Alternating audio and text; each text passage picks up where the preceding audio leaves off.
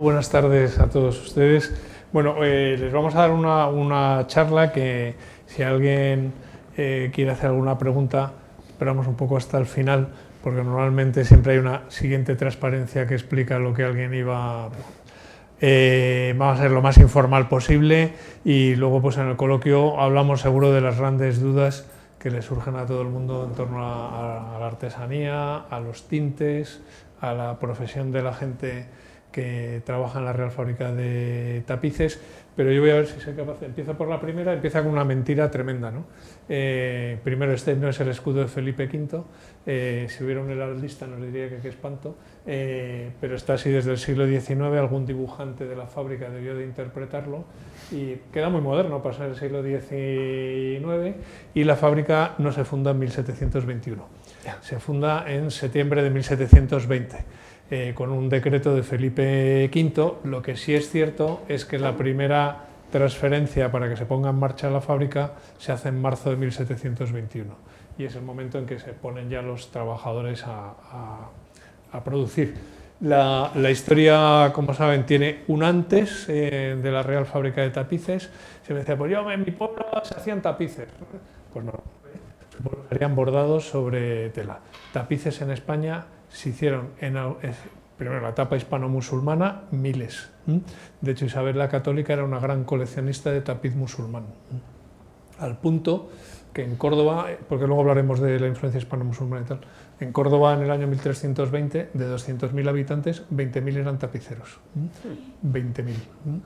En, en, el año 1180, en Almería, que sabéis que era como un, un sitio un poco atípico dentro de la España musulmana porque no dependían del califa ni del sultanato, iban a su bola, tenían una flota pirata, bueno, tal. Pues eh, tenían 850 telares que pagaban impuestos eh, por producir tapices. Así que de estos antecedentes musulmanes eh, se pasa a las reales fábricas musulmanas, que hay tres, Córdoba, Sevilla y Granada, y son reales fábricas de tapices que solo trabajan para eh, los Reales Alcázares, para, para, la Alhambra de Granada, para, para varias, eh, sobre todo en Medina de eh, Azara y, algunas otras localidades. Y son, igual que esta, fábricas que la, sultán y el califa lo mantienen de su bolsillo. Y luego hay otra serie de empresarios privados. En la etapa de Flandes español, eh, lo que se decide es que se fabriquen todos los tapices en Flandes, que está en territorio español como Sevilla o Cádiz, eh, porque a veces ves tapices importados de Flandes, no importados nada, tapices españoles fabricados en Flandes. Por un principio de especialización de la monarquía, Carlos V, que era un brillante para esto, eh, hace lo que hoy en día llamamos una organización matricial del imperio. Es decir, oye, pues si fabrico espadas en Toledo, pues los de todo y también queremos hacer corazas y petos y cascos y No, eso lo hacen los milaneses, que saben hacerlo y de tal manera que eh, nosotros teníamos el comercio de la lana merina con, con, Flandes, que era un negocio muy lucrativo. Eh, hay que tener cuidado porque, como sabéis, la historiografía de los años 70 sobre todo, decía los pobres, estos ganaderos y pastores de la lana explotados por los tapiceros de Flandes, no, eran multimillonarios hoy diríamos. ¿eh? O sea, las grandes familias españolas bueno, eran tan multimillonarios que el mayor, eh, para una interpretación histórica de estas, ganadero de ovejas, era eh, Cristóbal de Aro, que es el que paga el 37% de la expedición de, de Magallanes Elcano. ¿no? O sea, eso lo hace con lana. O sea, no eran pobres ganaderos eh, explotados por los de Flandes. Habría que ver quién está explotado por quién. ¿no? Eh, y en estas cosas siempre me gusta introducirlo porque claro, cuando dicen, no, Magallanes y tal, pues, imagínense el ataque de risa que les deberían de dar a los tíos de las Molucas cuando llegábamos nosotros con nuestras tijeras, nuestros espejos y tal, ellos les daban una cosa, el clavo que salía del árbol, tendrían de tirarse por los suelos de risa por las noches diciendo, estos tíos están locos, nos pagan ahí por, un, por una cosa que no sirve para nada, que está en el árbol, y fíjate la cantidad de cosas que nos regalan. ¿no? Así que hay que tener cuidado con esto de quién engaña, quién engaña a quién. ¿no? Bueno, eh, tenemos un patronato de lo más complejo que se puede dar una idea. Primero, somos fundación privada, pero todos nuestros socios son públicos, menos cinco patronos. Ahí están pues Patronato Patrimonio Nacional, Patrimonio del Estado. Acordaros, Patrimonio Nacional depende de Presidencia de Gobierno y son los bienes adscritos a la corona o que la corona cede a la nación y Patrimonio del Estado son el resto de bienes propiedad del Estado.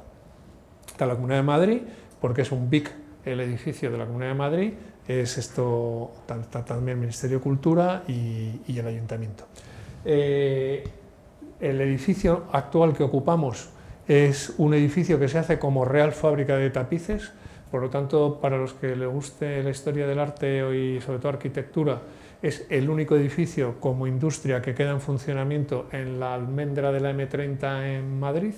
Es un edificio neomudéjar muy bonito, el Washington Irving con sus cuentos de la Alhambra, volvemos a nuestras raíces hispano-musulmanas y prácticamente, como sabéis, todo el centro de Madrid de dinero, como diría que de buen parne, que hizo un castizo, calle Miguel Ángel, Bravo Murillo, Santa Engracia, eh, la coronación de todos los edificios es neomudéjar, ¿no? porque era el top de la escultura en ese momento.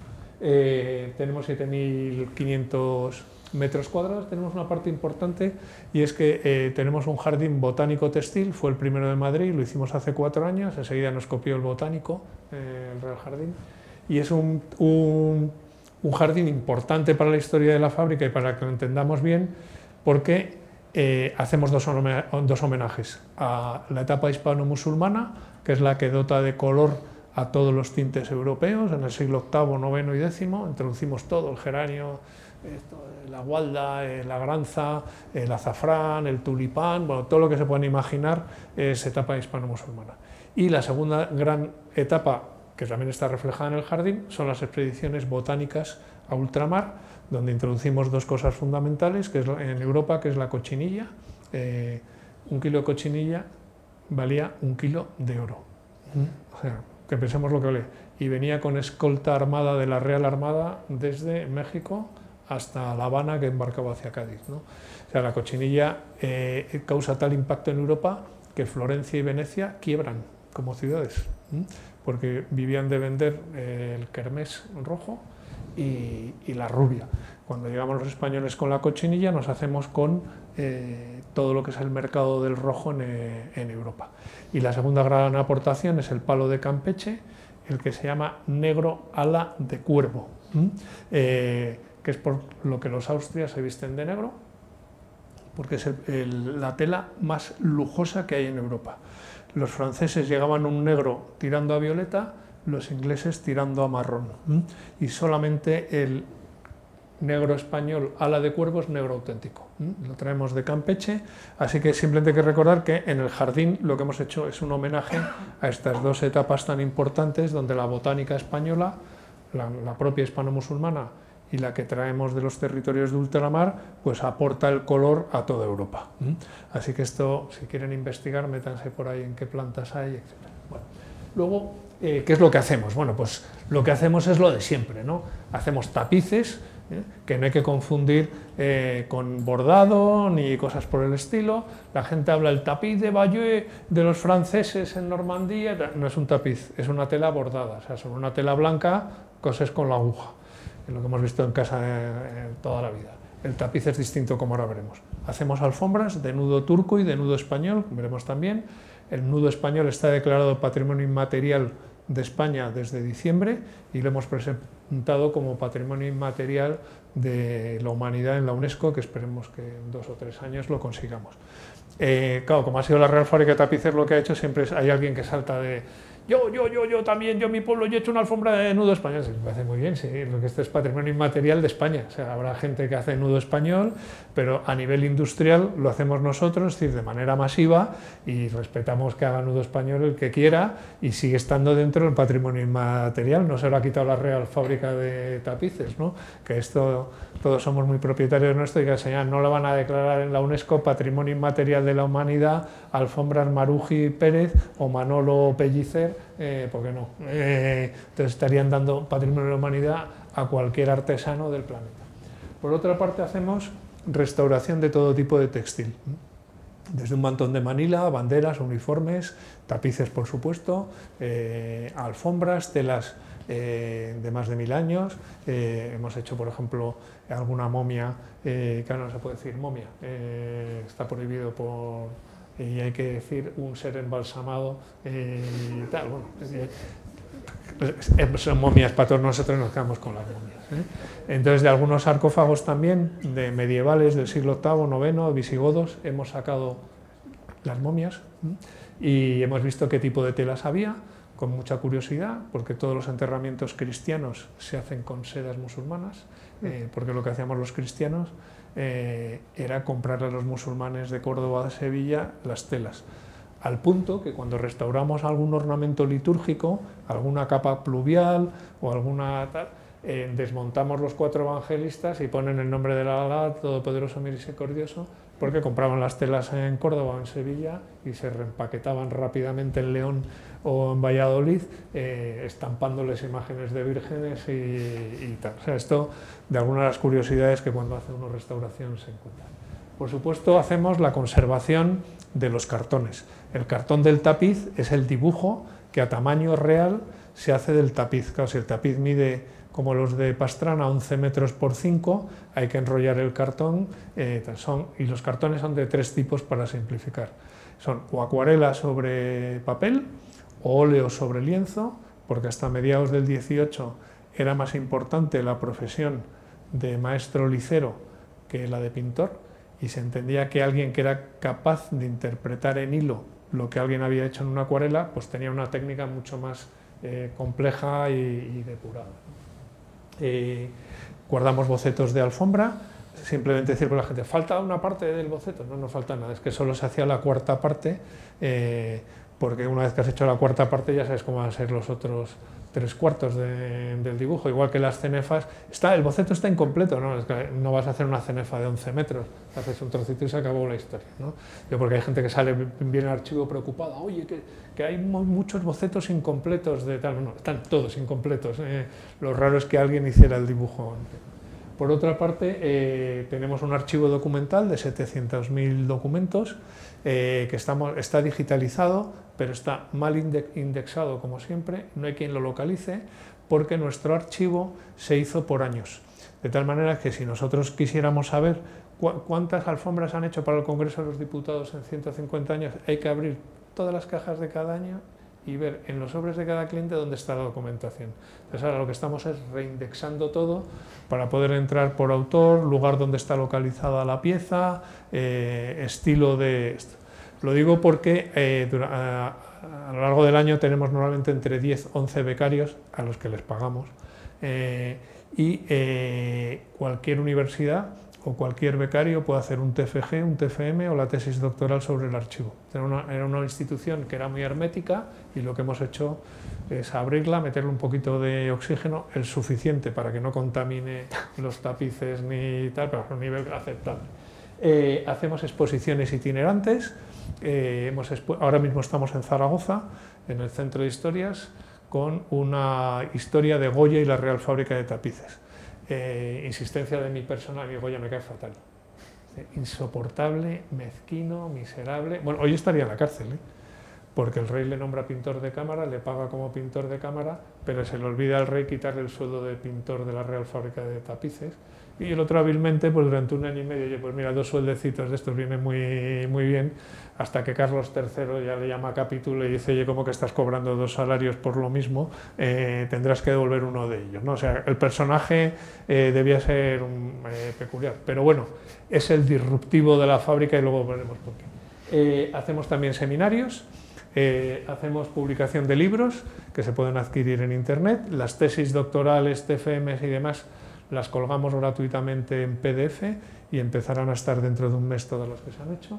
Y luego seguimos con la formación en oficios milenarios, que es uno de los temas de la conferencia de hoy. ¿no?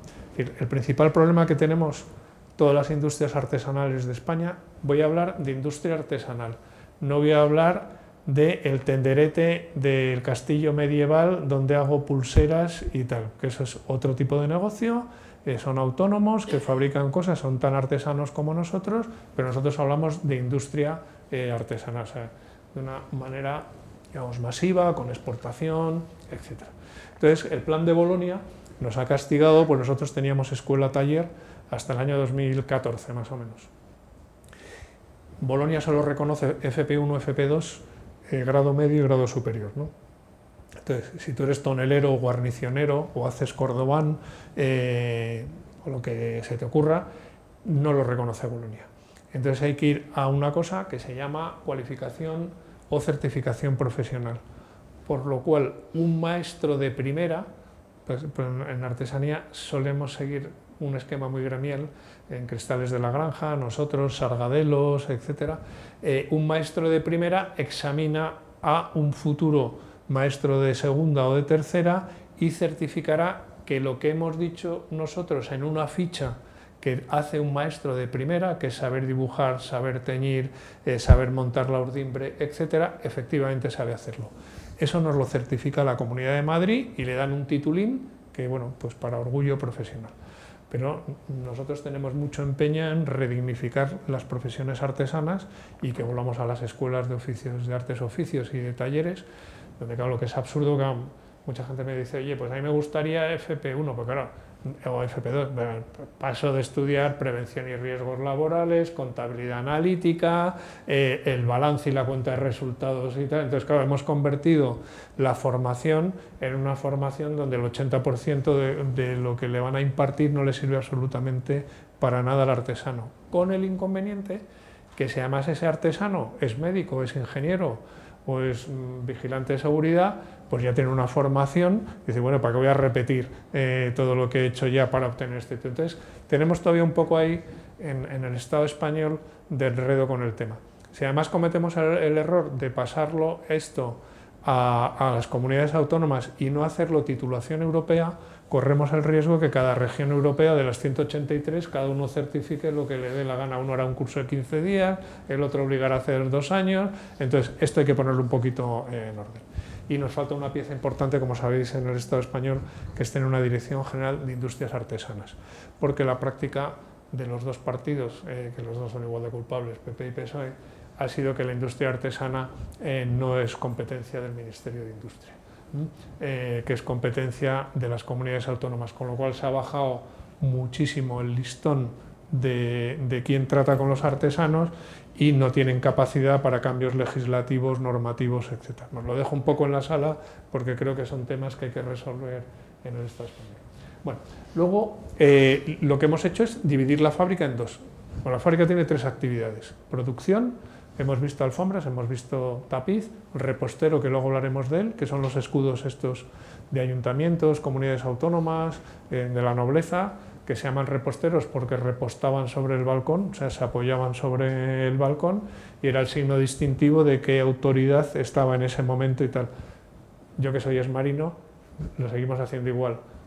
Para cuando vas a subir a un navío y sabes quién estoy aquí eh, y tal, pues tenemos nuestros guiones de banderas, tres bolitas azules, un almirante, dos, un vice, una, un contraalmirante, dos rayitas, un capitán de navidad. Pues mira, no está el jefe, me relajo un poquito y tal. Bueno, pues esto, eh, las señales son siempre importantes para entender quién anda por ahí, eh, por ahí. Pues si está, me pongo la corbata y si no, voy un poco más descamisado, eh, etc. Bueno, en esa gestión, como has visto, artesanal por un lado, hay otra parte que es restauración, que es tecnología del siglo XXI.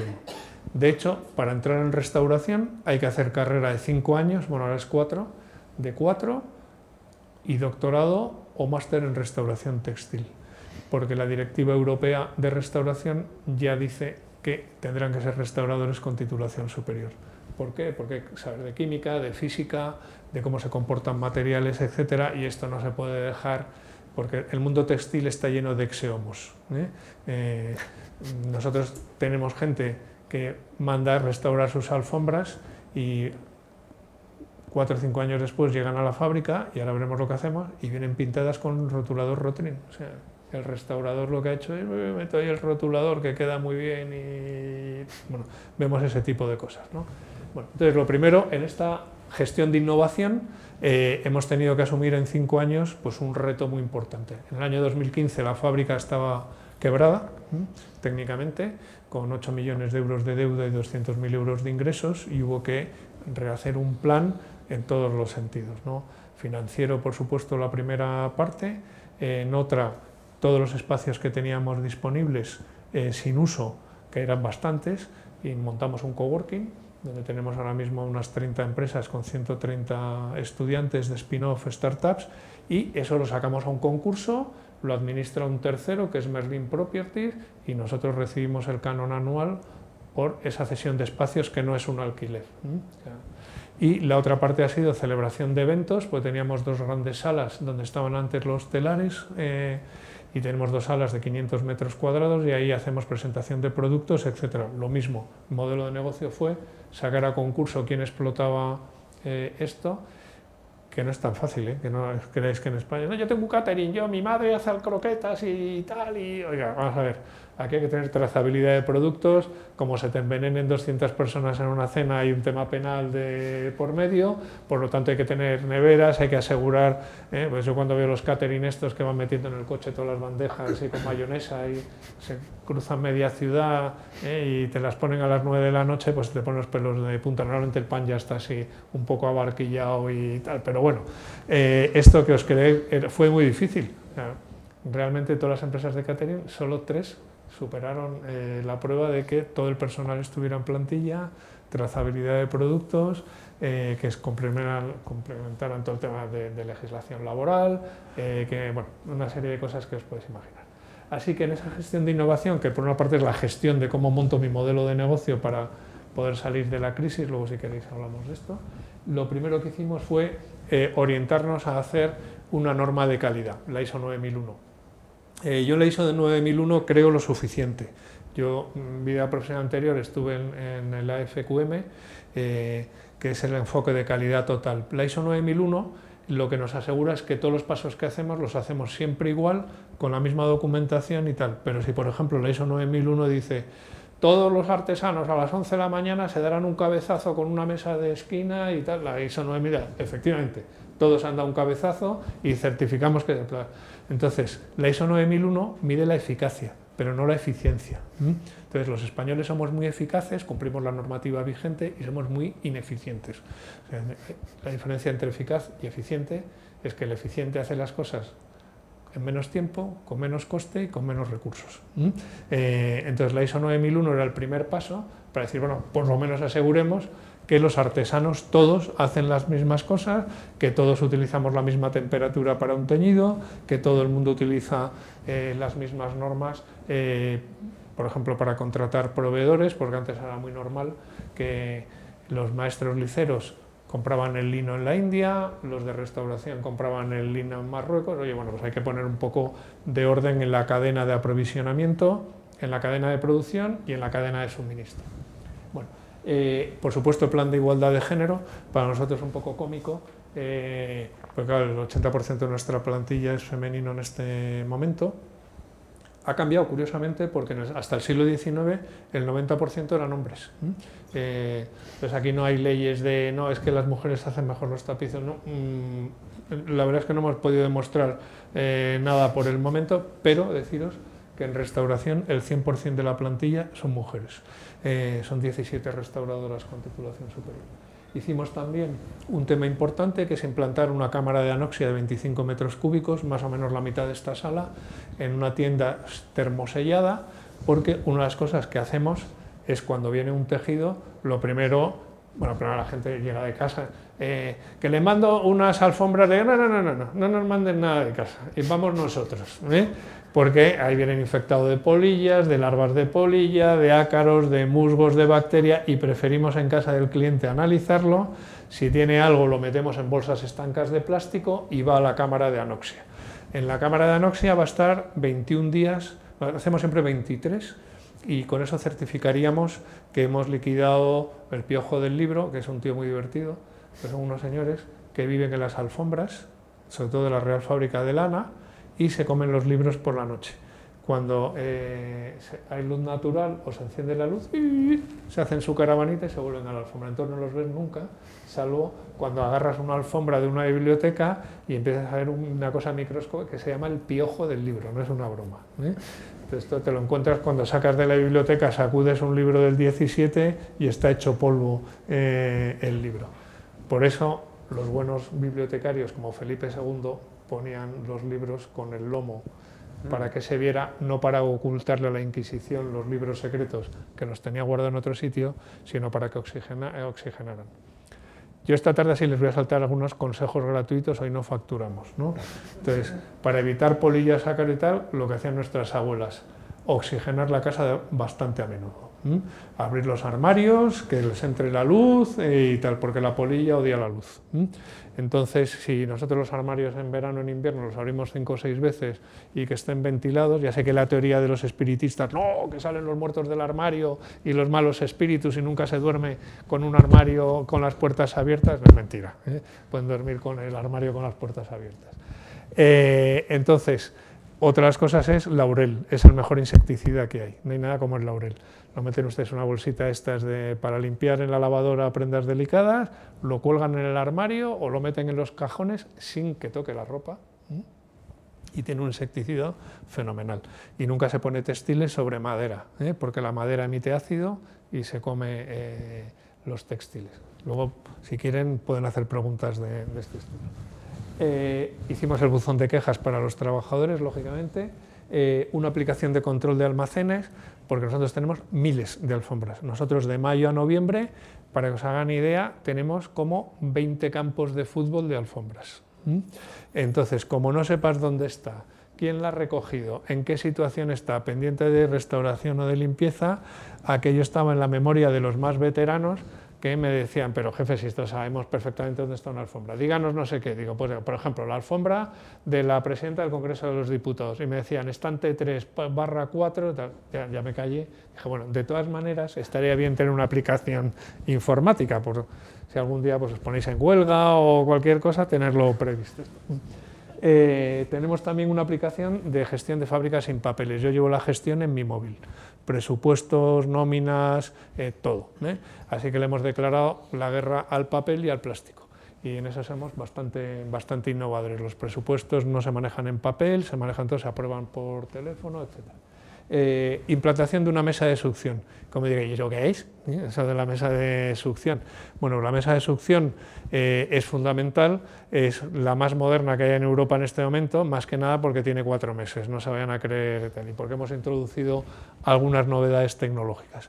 La mesa de succión es una campana hermética que se abre y donde se depositan tejidos donde tenemos la sospecha, bueno, la sospecha o la certeza de que en tratamiento acuoso van a funcionar mal, pueden desteñir o por la delicadeza de la prenda necesitan, se crea una atmósfera microscópica de humedad, vapor frío siempre, otro consejo, si tienen una vaporeta pueden tirarla, la vaporeta destroza el textil, ¿eh?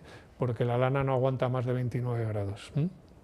Yo, yo me compré una Borbeck antes de entrar a la fábrica, iba por mi casa por las alfombras y tal, y cuando llegué a la fábrica me dijeron, jefe, primero, tus alfombras son una porquería, eh, dos, esto, el vapor se carga eh, la lana, así que disgusto, pero no compren vaporetas, salvo que sean de vapor frío. Bien, entonces la mesa de succión lo que hace es se crea esa microatmósfera, trabajamos en un trocito a lo mejor de 7 centímetros cuadrados de un textil y inmediatamente está succionando ese vapor húmedo, de tal manera que en apariencia está casi seco por, simplificarlo, simplificarlo mucho. Y es fundamental para los cartones porque no los podemos mojar. Aunque Patrimonio del Estado nos recomendó poner todo el sistema de extinción de incendios con agua en nuestro archivo de papel tengo que mandar un escrito cariñoso, te ah, sí, es verdad que tenéis papel y tal. Eh, eh, entonces habrá que poner algún gas, ¿no? Eh, bueno, luego tenemos esto, fotografía con dron. claro, si nosotros tenemos que fotografiar alfombras y tapices, si queremos fotografiarlas bien hay que poner un, andamio, subirte con la máquina de fotos y siempre queda un poco trapezoidal. ¿no?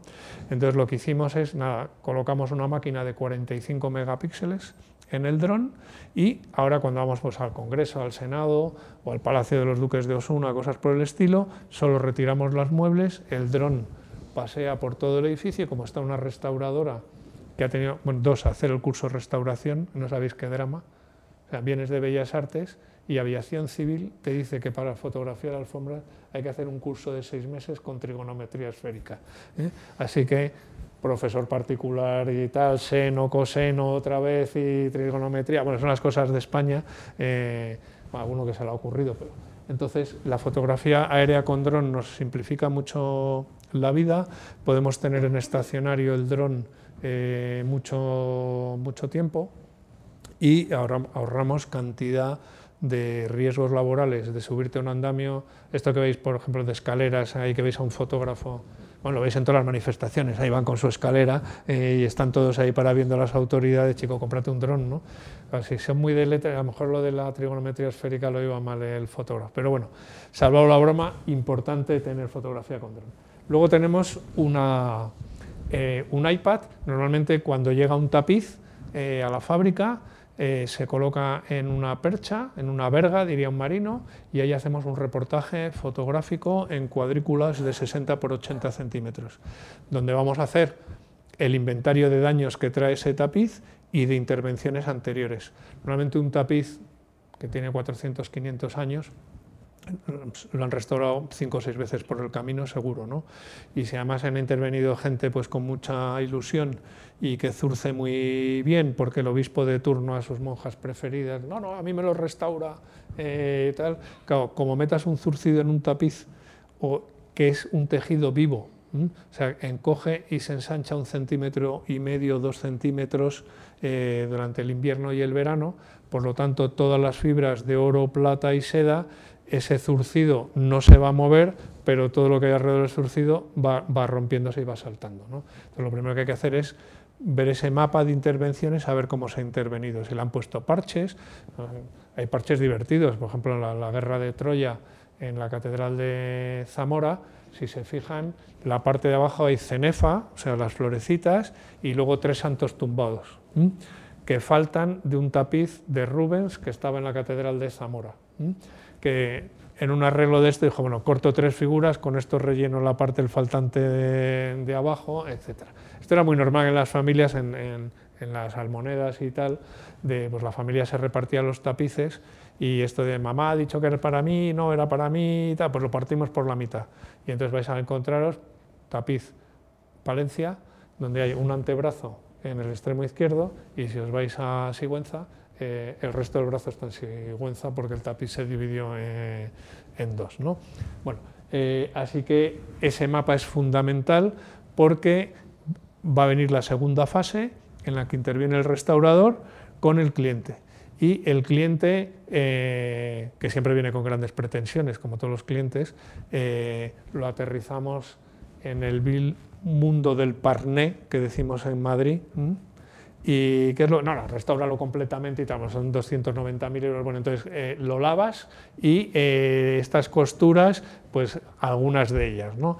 Entonces es importante saber hasta qué punto vamos a intervenir un tapiz sin darle el disgusto al cliente. Entonces, ahí hay una parte importante de ver hasta dónde vamos a, restaurar. Eh, de ahí vamos a pasar al microscopio digital para el análisis de tejidos y ahí se producen dos dramas nacionales todas las semanas en la fábrica. Esto es una alfombra persa a mano que trajo mi abuelo cuando estuvo en el viaje de novios en no sé dónde, en Irán en los años 20, digamos, a mano nada. ¿eh? Es mecánico, lo que pasa es que es como una tricotosa. ¿no? ¿Por qué? Porque la trama del tejido es tan recta que solo una máquina puede hacer esta línea. Si estuviera hecha a mano, se notarían eh, curvas, eh, etc. Y el otro gran drama nacional son los mantones de Manila. Era de seda natural, mi abuela me dijo era de seda natural, pues señora, 20% de poliéster y 80% de seda o viscosa o alguna trampita más que ya los chinos hacían en el siglo XIX, por el mantón de Manila es de la China, vía, vía posesiones españolas en Filipinas. ¿no? Eh, importante conocer el tipo de fibra, no es lo mismo un algodón egipcio que uno americano. Por eso cuando compramos una camiseta en Estados Unidos nos dura toda la vida y el cuello nunca se deforma y cuando compras una en España a los tres meses el cuello eh, ya está. ¿Por qué? Porque la fibra del algodón indio europeo que pasó por Egipto mide 3 centímetros y el americano mide 11 centímetros. Por lo tanto es una fibra mucho más fuerte y pesada. Lo hicieron por ingeniería genética los americanos a principios del siglo XIX. Entonces tiene un algodón mucho más fuerte que el nuestro.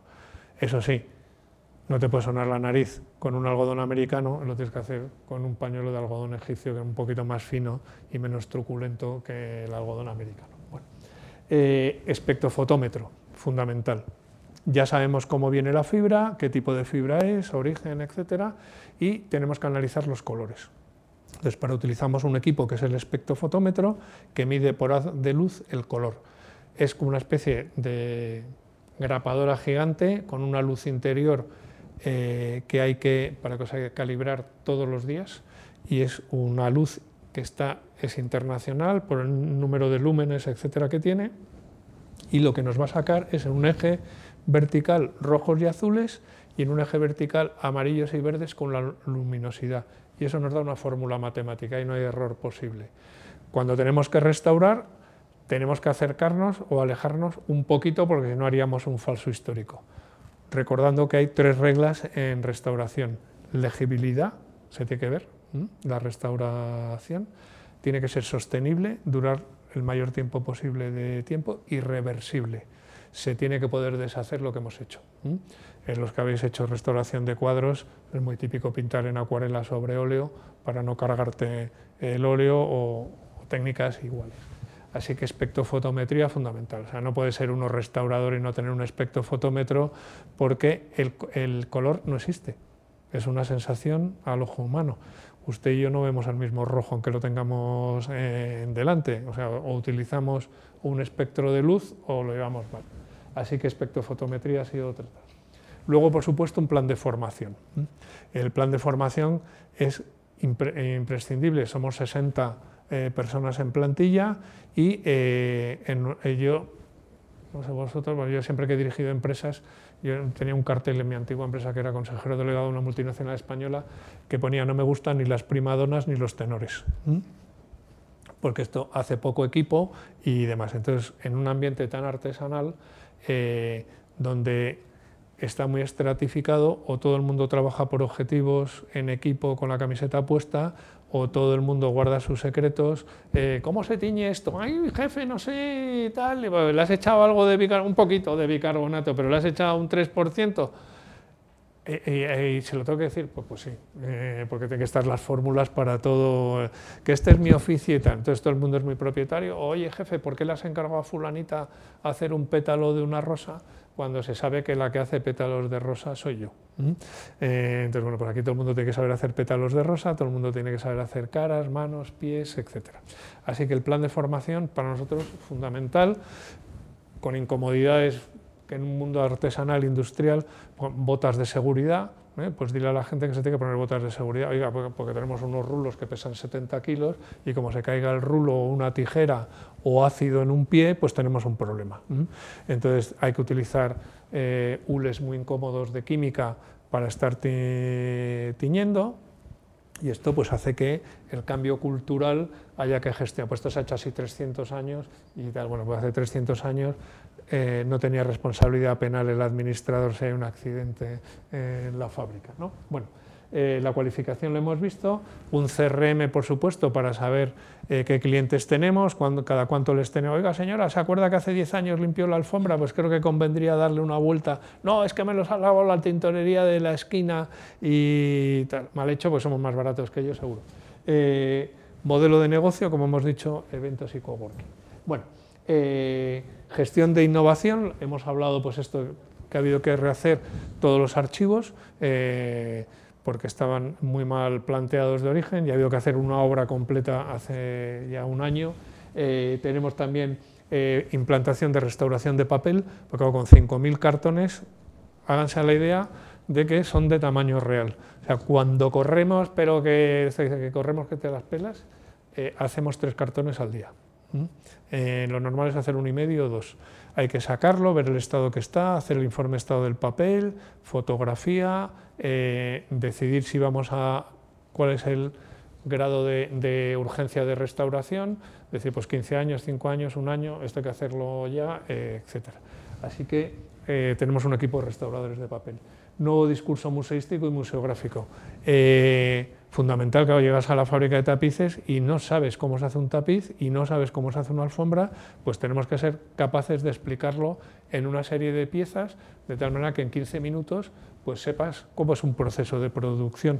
Más cuando hacemos exposiciones itinerantes, van 150 piezas y como esto no es autoexplicativo, eh, pues la gente la llenamos de de dudas y dice ese tipo de, no, pues yo hago punto de cruz, que es lo mismo, o encaje de bolillos, que es lo mismo que la técnica del tapiz, pues no.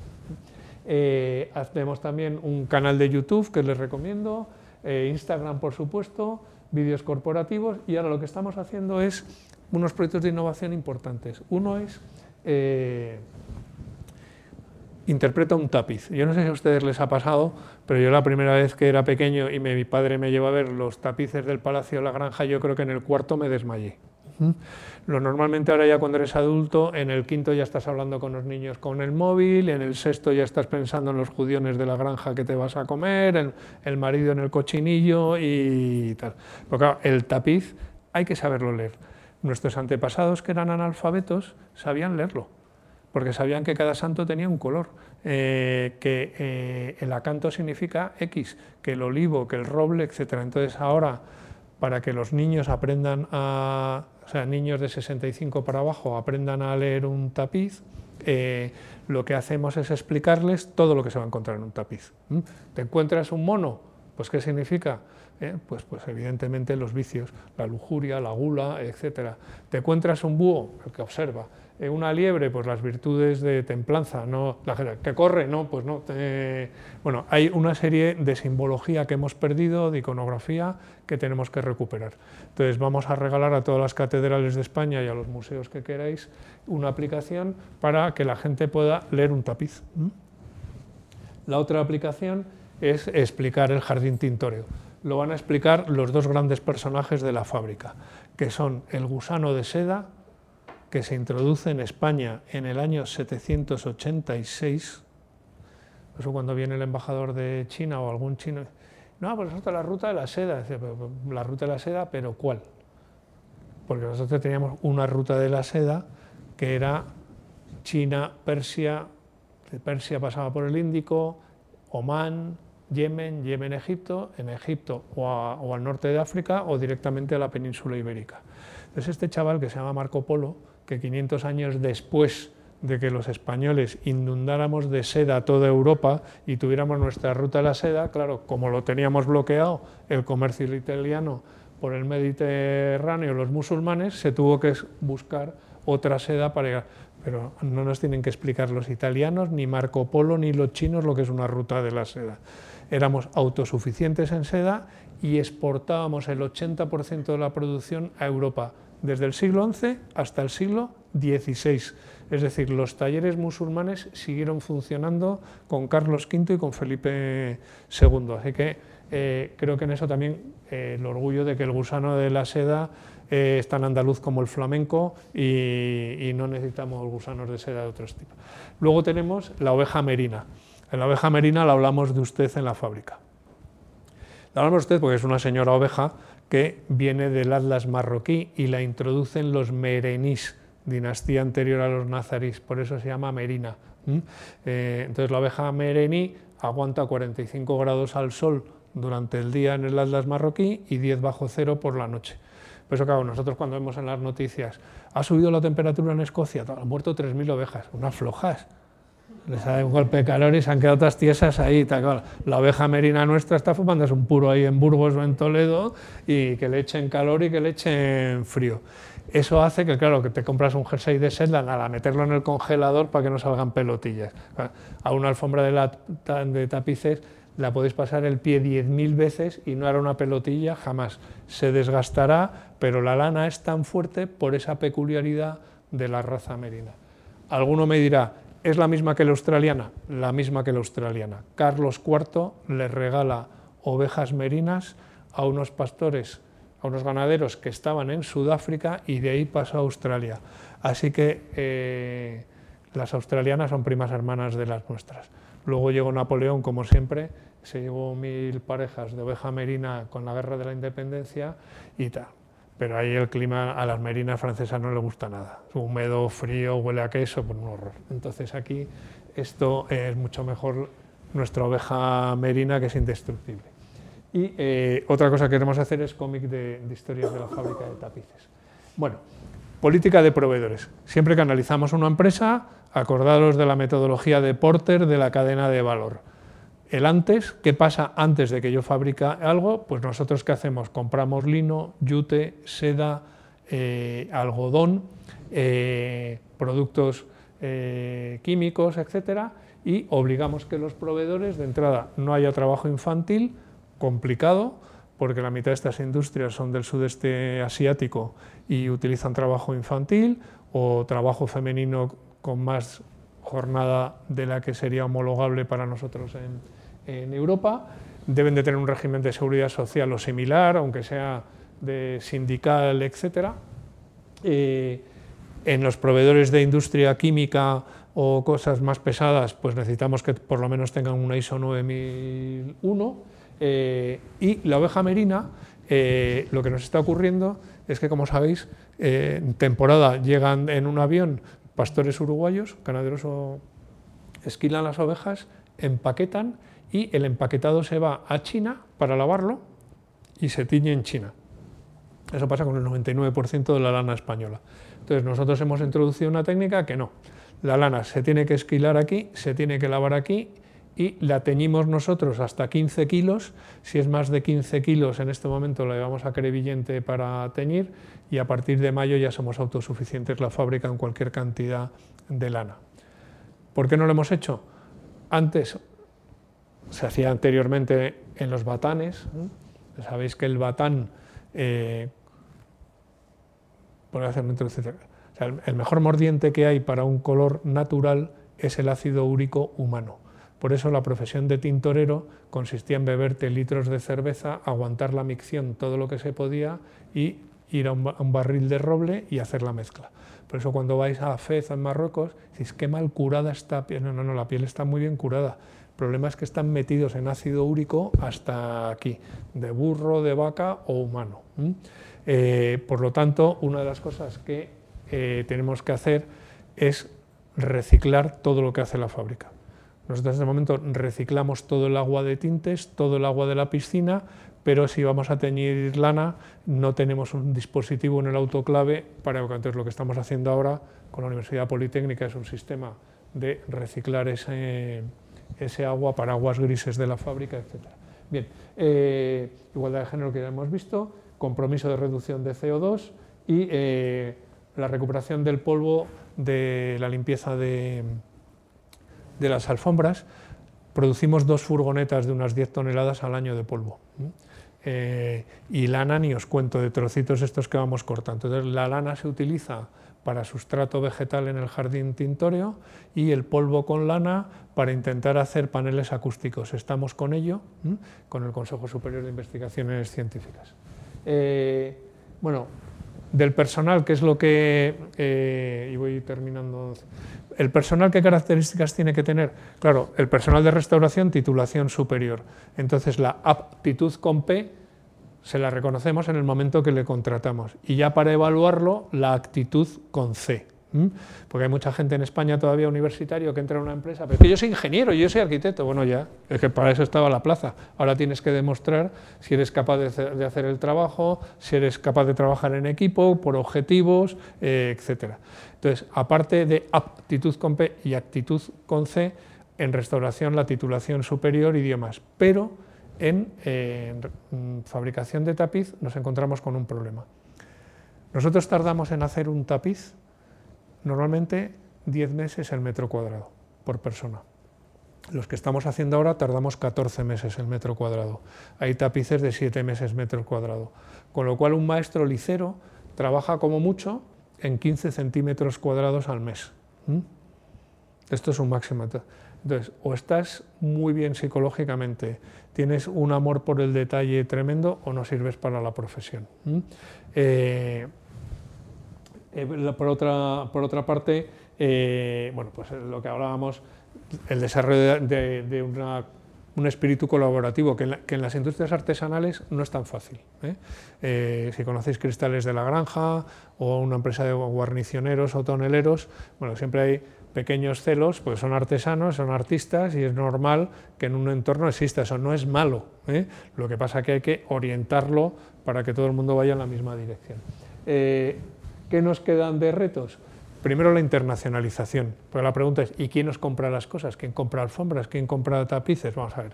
Alfombras, eh, gracias a Dios o al destino, a lo que queráis, está inundado Madrid de mexicanos, venezolanos y colombianos con dinero comprando pisos. Y afortunadamente compran alfombras y compran tapices, así que ese mercado lo tenemos bien controlado. Luego está el mercado de Oriente Medio, donde si les he dado unas pinceladas de lo que ha sido la España hispano-musulmana, cuando llega un cliente árabe le damos 45 minutos en PowerPoint en árabe de todo lo que aportaron los hispanos musulmanes. Entonces salen todos con la túnica crecida y tal, esto, esto es mío, esto es nuestro y, nos encargan bastantes, bastantes cosas, todo hay que decirlo. Y como es verdad que hay una herencia hispano-musulmana, les gusta mucho. Eh, luego tenemos que entrar en otros tipos de mercados. Porque, nosotros tenemos eh, grandes enemigos en la fábrica. Hay unos que es, un es horroroso. Esto, eh, cuando aparece uno, pues no sabemos cómo exterminarlo ni tal, que son esta gente que estudia arquitectura y le da por poner hilo de suelo, suelo radiante para la calefacción en el suelo. Se puede ser más hortera. Suelo está para poner alfombras, madera en todo caso, pero hilo radiante que da calor, no. ¿Eh? Entonces, claro, estos son enemigos que tenemos que trabajar un poco el marketing para convencer a la gente. Ya acabas andando las pisadas ahí con un suelo, se hay un montón, no te aísla del, del ruido, no te no da calor, eh, etcétera. Pero claro, eh, en el marketing hay que trabajar este tipo de cosas, la importancia de la alfombra, etcétera. hubo una conocida diputada del PP que fue presidenta del Congreso de los Diputados, que estoy harta de las alfombras y de que se quiten las alfombras, y te quitó todas las alfombras del Congreso. A la mañana siguiente, las 25 televisiones a la puerta de la, señora. No podemos ni grabar. El ruido en el hemisferio de la madera es de, tal calibre que no se oye nada a nadie. Dije, no, presidenta, te lo dije, hay que volver a las alfombras. Así que estamos con un programa de cómo captamos decoradores de interiores que vendan alfombras y tapices, porque nuestro metro cuadrado de nudo español vale 2.200 euros al metro cuadrado y el de nudo turco 1.200 euros. A ustedes les parecerá carísimo, a mí tampoco. Eh, pero claro, si competimos con alfombra persa hecha a mano, es un chiste. O sea, una alfombra persa hecha a mano de 4 metros por 4 les va a costar 300.000 euros. Hecha a mano de verdad, no el cuento que es con una tricotosa, que también está hecha a mano, pero está hecho con un... Eh, digo, a mano el nudo de niños pequeños hecho... Y, por lo tanto, uno de los retos es la, la internacionalización, el segundo es convertirnos en el centro de referencia internacional bibliográfico textil. Hombre, si hemos sido los creadores de la industria de la siricultura, de la seda en Europa, creo que el centro de documentación de la seda tiene que estar en, la Real Fábrica de Tapices. Eh, con la Asociación de la Transhumancia ya estamos digitalizando documentos de todo lo que fue el mercado, toda la mesta, la lana, etcétera, y lo que pretendemos que cualquier curioso que no tiene por qué ser universitario, que quiera saber, oye, qué, hay de lana, de telas, de textil en España, sea la Real Fábrica de Tapices el gran centro eh, bibliográfico. Luego estamos también eh, introduciendo láser para limpiar oro. Eh, ¿Por qué? Porque el oro hay que limpiarlo con bastoncito, se nos van miles de horas en este trabajo y como tenemos un afán de que nuestra empresa la fundación crezca, los toreros se llenan de sangre todos los trajes de luces y entonces tenemos un mercado potencial para nosotros tremendo, que es limpiar la sangre, que ahora lo tendremos que hacer con bastoncillo y con láser lo eh, solucionaremos. Y luego hemos hecho un, acuerdo con la Universidad de Tokio y Yokohama para la reconstitución óptica de faltantes en tapiz. ¿Que falta un santo, una figura, un trozo? Esto, por inteligencia artificial, el sistema lo recompone y proyectaremos ese hueco que existe con lo que debería ser la dibuja, el dibujo original. Eh, bueno, hemos visto de los requerimientos, eh, personal ya hemos visto más o menos todo el que tenemos. Eh, bueno, yo creo que hemos revisado casi todo. Por la hora, yo creo que si te parece, Pablo, abrimos turno de preguntas, o añadimos lo que tú quieras. Perfecto. Pues bueno, seguro que tendrán muchas preguntas. Yo tengo, tengo algunas.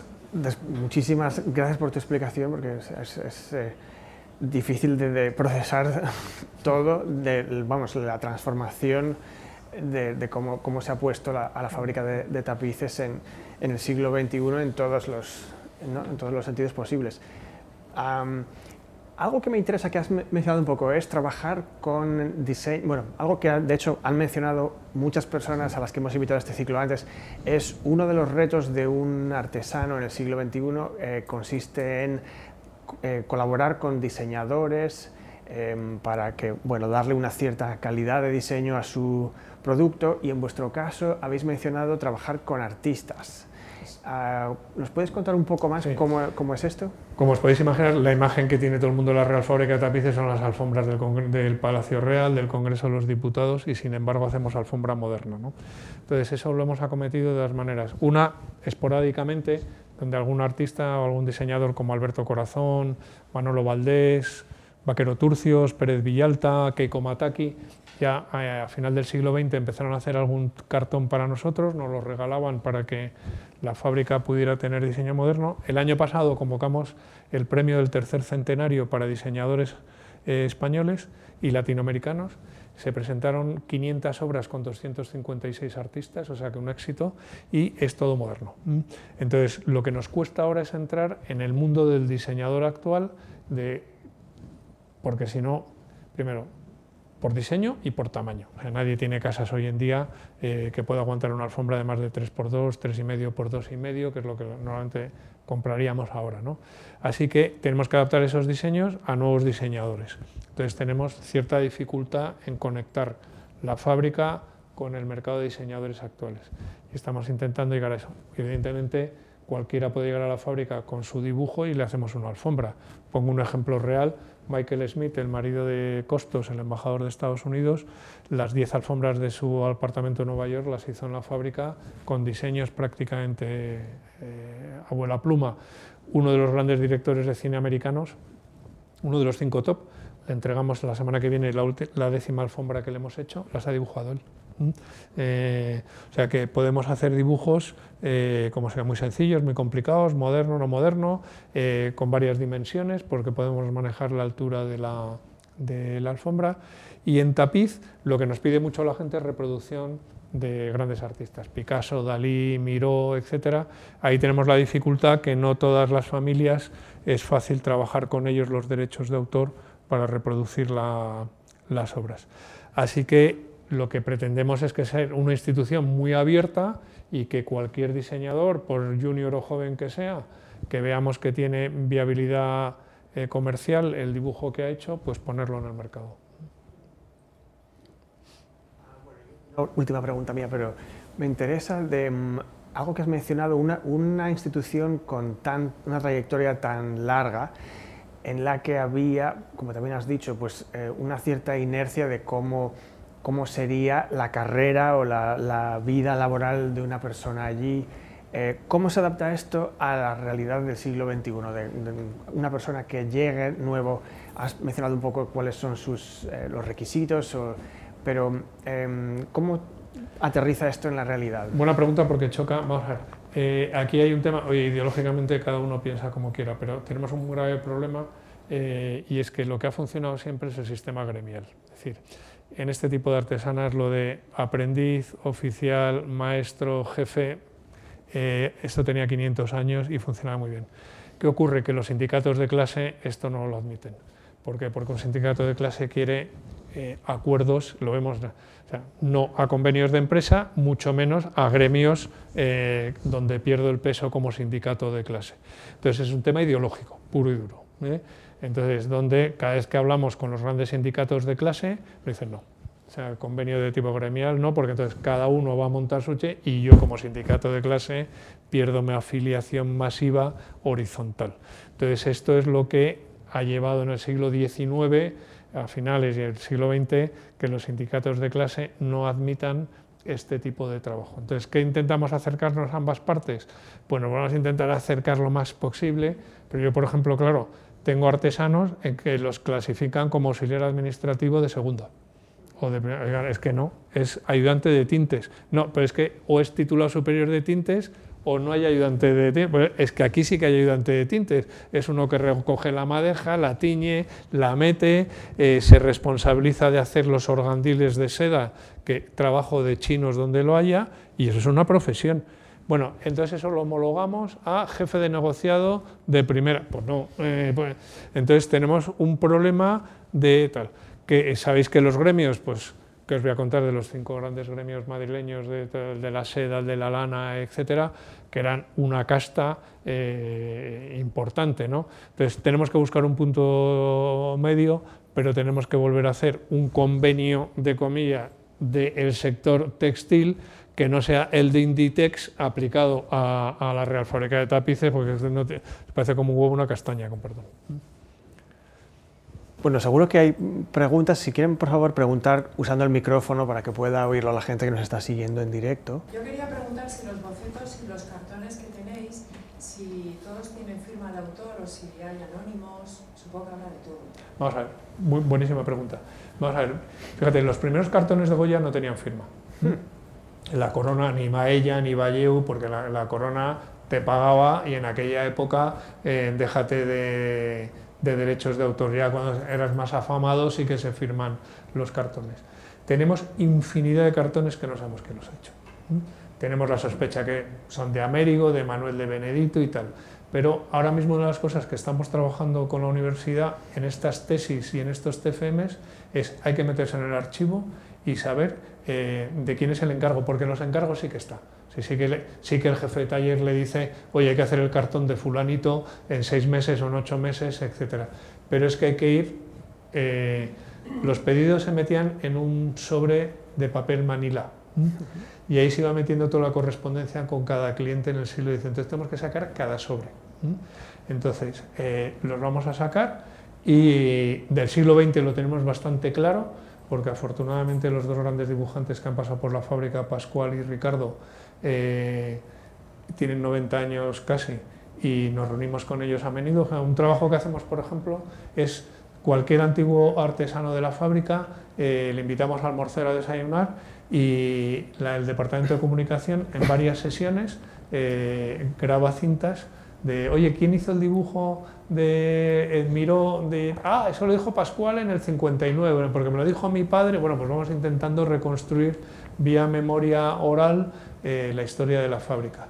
Y en la documental nos vamos a tener que arremar, pero te aseguro que hay cartones que sabemos que son de, Corrado y Aquinto, que no de Américo, vamos, la seguridad plena, pero no está la firma y es complicado. Los trazos son iguales, las caras es que son prácticamente eh, iguales. ¿no? el tema de las ovejas merinas, como cada vez parece que hay menos pastores en España, no sé si van a menos las ovejas o va a haber algún problema con la lana. No. Bueno, pero dos buenas noticias. Es decir, la, Asociación de la Transhumancia y eh, creo recordar que es Diputación de Cáceres o de Badajoz, una de las dos, ya eh, están trabajando en mantener en sus centros de, excelencia de reproducción, eh, primero mantener genéticamente las mejores razas de, merina y en segundo lugar estamos mucha gente muy comprometida en volver a que por lo menos entidades como la nuestra obliguen a que determinados fabricantes eh, hagan este proceso. Tenemos la suerte que hay cinco o seis eh, familias de ganaderos españoles de Burgos, de Toledo, de Cáceres, que se están prestando fenomenal. Si hay, si hay compra, yo me comprometo a que se esquiles, la lavo y ya la mando para teñir fuera. Yo creo que es fundamental que volvamos a esto. Mm, hablemos de la España vacía o vaciada o lo que sea. O yo creo que hay mercado eh, para recuperar muchos oficios. Eh, vuelvo a decir que cada uno ideológicamente piense lo que quiera, pero cada vez hay una clase más rica y con mayor poder adquisitivo. Y no va a comprar en IKEA, ni compra en Zara, ni tal. Quiere sus productos hechos para ellos eh, deciros que cuando hacemos alfombras, a lo mejor por algún, para algún cliente destacado español, pues tiene libertad para venir cuando quiera y se sienta por las mañanas en la silla y está hablando con sus artesanos, eh, oye, ¿cómo lo estás haciendo? Pues es su producto. ¿no? Entonces, esa artesanía, a mí no me gusta llamarla de lujo. ¿eh? Artesanía de lujo tienes un montón de tiendas. Esto es artesanía exclusiva. Es algo que han hecho para mí y que yo sé que lo he encargado y que va a ser pieza única. Tiene un mercado bestial a nivel internacional, en lo que queráis, en plata, en piel, en textil, etc. Bueno, ya estos son los Cristóbal de Aro, me parece que has dicho que se llamaba un ganadero, como es que si es de Aro o no, porque yo soy riojana y me da ilusión. no, Cristóbal si es de, Aro, un pueblo de La Rioja. Cristóbal de Aro era de, de Burgos. bueno, en más concreto de Castrojeriz. Yo quería preguntar acerca de la elaboración, la diferencia que hay entre la elaboración de un tapiz y la elaboración de una alfombra. Utilizamos esta técnica. Primero se monta la urdimbre, eh, se calca el cartón, como veis a la derecha, en la, en, la, urdimbre. Bueno, utilizamos una aguja de madera de unos 12 centímetros, que es con la que se va haciendo la, la trama. Y el nudo se hace con los dedos directamente. ¿eh? Eh, ahí tenéis de nudo español, bueno, este es un repostero, entonces se hace el nudo a mano, con los dedos. Y importante, porque para nosotros, eh, cuando vemos, por ejemplo, telares marroquíes, pakistaníes, y hablan de industria artesanal, para nosotros no son artesanales, son mecánicos, porque utilizan los pies con unos pedales para separar las dos capas de vara y de lizo y luego tiran una lanzadera para hacer la trama. Nosotros no hay pedales, está la urdimbre como un violín y hay que hacer el nudo eh, a mano eh, y la, la, trama se va metiendo con el dedo y con un peine eh, muy pesado se va golpeando. Así que en un lugar, en tapiz, utilizamos la canilla de madera para hacer la trama y en el otro los dedos. ¿Y cómo consigue que se quede uniforme si lo hacen con los dedos? Se queda, sí. Eh, cuando vas haciendo los nudos, se van bajando.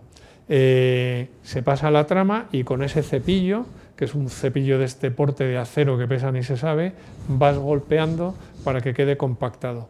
Por eso, cuando vean una alfombra hecha a mano, denle la vuelta y si está perfecta la línea, el mecánico.